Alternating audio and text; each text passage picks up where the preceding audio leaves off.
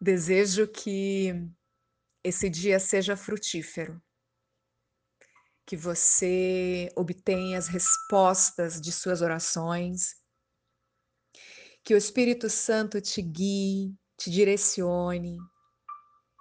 E que todos os obstáculos que atrapalham de você conseguir o que deseja caiam por terra nesta manhã, em nome de Jesus. Minha querida, alegre-se. Esse dia o Senhor preparou para você. Esse dia ele está te dando uma nova chance de recomeçar, de fazer tudo diferente. Eleva os teus olhos para o alto, porque é de lá que vem o teu socorro, daquele que fez os céus e a terra, o Senhor. Minha querida, simplesmente enfrente os obstáculos que a vida que a vida te apresenta. Seja produtiva na sua vida.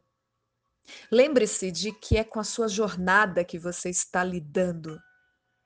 Existe um futuro que a espera e as suas escolhas de hoje determinam onde e como você vai chegar lá. Elimine as distrações, as más influências você tem o Espírito Santo para ensiná-la, para guiá-la.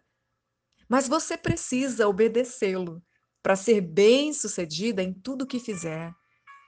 Não caia no, no engano, sabe, de fazer do seu jeito, como você quer.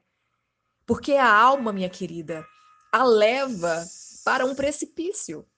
A mantém prisioneira dos sentimentos e cega. Portanto, Siga as instruções do Espírito Santo e você avançará.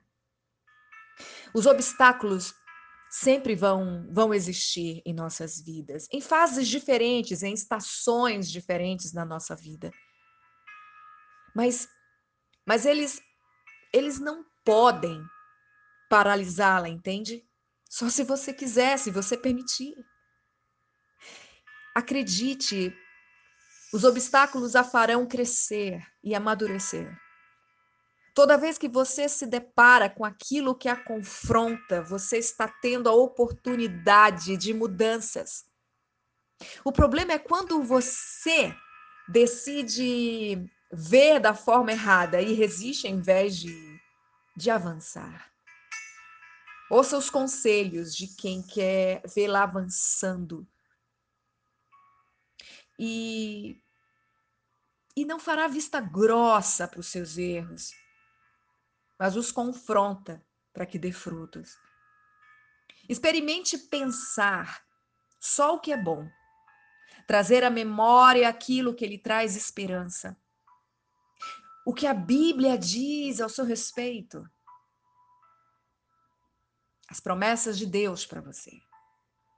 Se coloque dentro mesmo, assim, da vontade do Pai, que é boa, agradável e perfeita.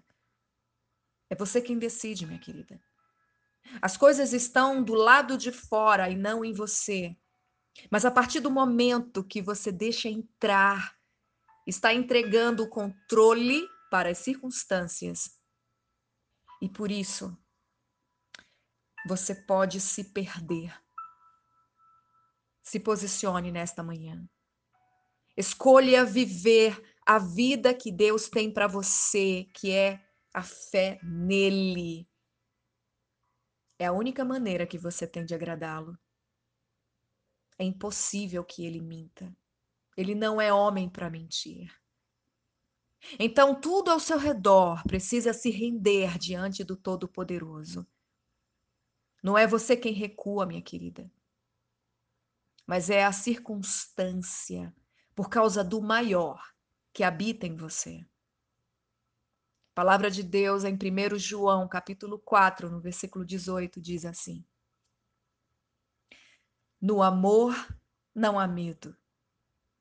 Pelo contrário, o perfeito amor expulsa o medo, porque o medo supõe castigo.